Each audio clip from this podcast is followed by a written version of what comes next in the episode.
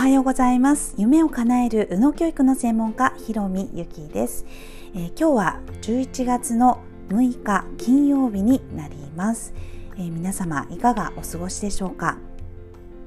えー、今日ね、えー、金曜日なんですけれども今週振り返っていて、えー、ちょっと思ったことなんかをお話ししたいと思います、え皆さんはね、え自分一人の力で頑張っていること気づいたら、え家族のことも、え自分自身のことも一人で頑張っているなんていうことよくありませんか？今日はその自力よりも仲間の力ね、え最初に、え冒頭で答え言いますけれども自力より〇〇の力っていうのはね自力より仲間の力というところを、えー、ちょっとクローズアップしてねお話ししたいと思います。えー、皆さんは自分一人でちょっとね、えー、頑張って早起きしようとか、え何かの習慣をちょこっと変えてみようとか、え何かをあのお料理もねちょっと手の込んだものやってみようって思っていてもあのダイエットとかもよく言いますよね、え自分で少し、え調整してみようか運動してみようとかまあ、いろいろあってもですね結局、えー、サボってしまうとか、えー、気づいたらそのやりたいという気持ちを忘れていたなんていうことがありませんか？はい、えー、これはですね、え皆さんが悪いとかあの意志が弱いとか、まあ、そういうことではなくてですね、え脳はあのホメオスタシスっていうね、え恒常性機能っていうのがありまして、え元に戻る習性っていうのがあるんですよね。だから、えー、私たちは常に心がけておかなければいけないことっていうのは、えー、そもそもですね私たちの脳っていうのは変化に、えー、対応しきれない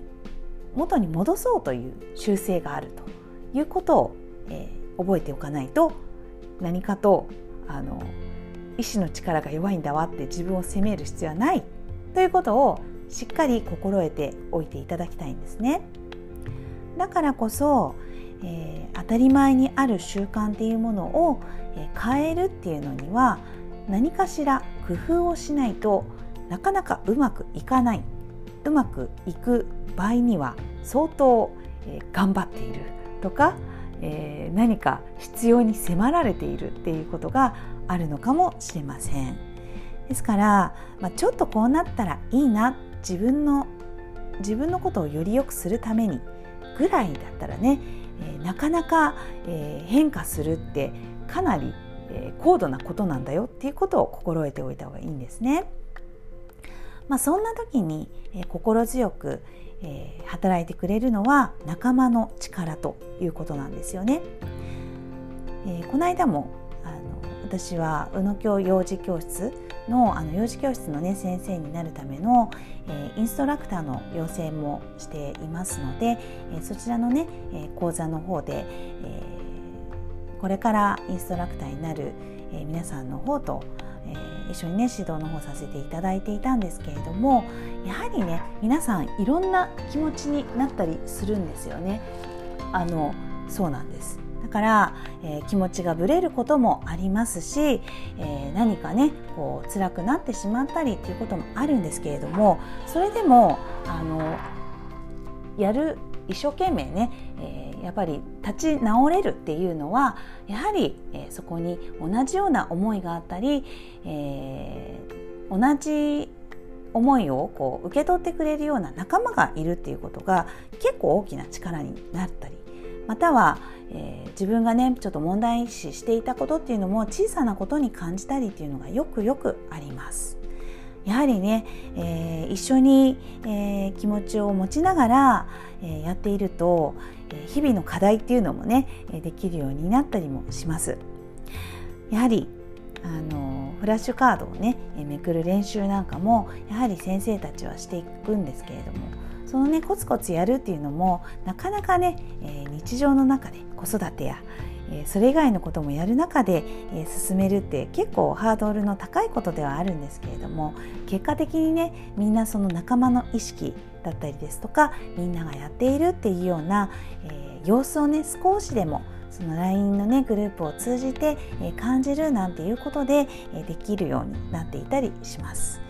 またね私はそこではあのちょっとねこの指導というかあの先生っていう立場でいますけれども私自身もね、えー、目標があって何かをやりたいっていう時に、えー、そのグループに入っていたりはします。参加者ということでねやっていたりもします、え、毎日投稿するっていうのを心がけているんですけれども毎日ね SNS 発信して多くの人に届けようってね頑張ろうっていうね、え、グループの方にも参加して今こうやってね、え、少し自分一人でやる時よりはね、え、意識も高めてやることも今習慣化できていますしまたそれ以外でもね、え自分自身の体を整えるっていう意味で、え何ですか？その運動するっていうね、えそういうコミュニティもいたりします。はい、